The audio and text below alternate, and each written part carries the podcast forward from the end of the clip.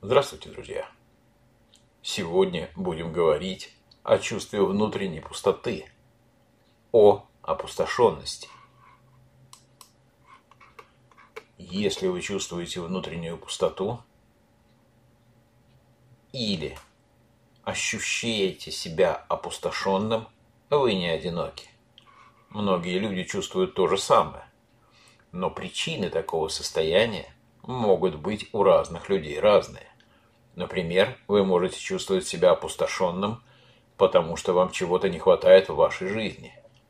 Или пустота может быть вызвана тем, что мы отказываемся от своих важных потребностей.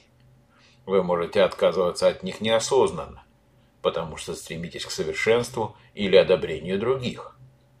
Можете перестать заботиться о себе и сосредоточиться, например, на своей карьере.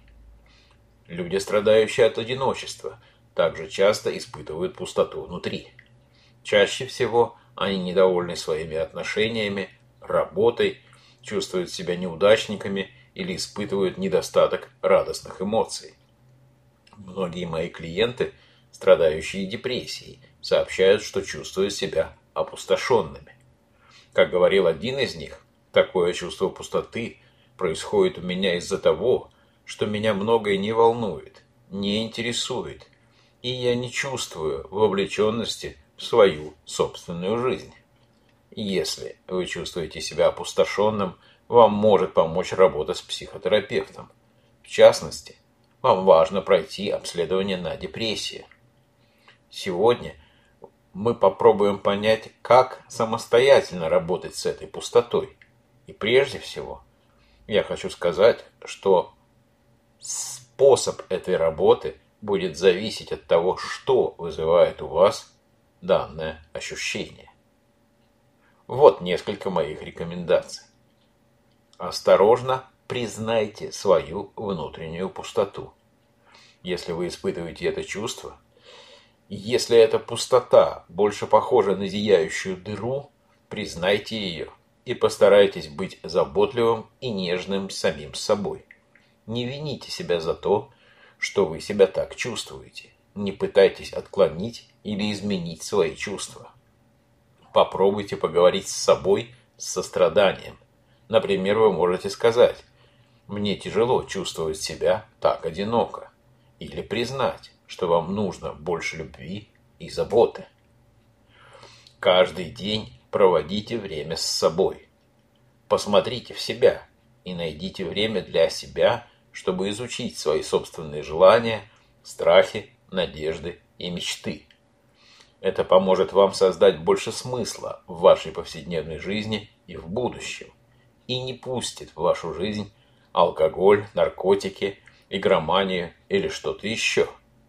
Поскольку для разных людей работают разные виды деятельности – вам также может подойти и медитация, и йога, и спорт. В принципе, любая активность, дающая возможность сосредоточиться на себе. Сначала это может вызвать неудобства, но поверьте, чем больше вы практикуете, посвящая время и энергию заботе о себе, тем меньше вы будете ощущать пустоту. Изучите ваше чувство пустоты. Не торопясь, задайте себе несколько вопросов. Сужу ли я себя и сравниваю себя с другими? Говорю ли я себе позитивные вещи? Замечаю ли я только собственные неудачи и обесцениваю себя, например, называя себя уродливым или глупым? Учитываю ли я свои чувства в отношениях или постоянно обесцениваю или минимизирую их? Нет ли в моем поведении или привычках признаков того, что я избегаю своих чувств? Может быть, я излишне сосредоточен на потребностях другого человека или людей?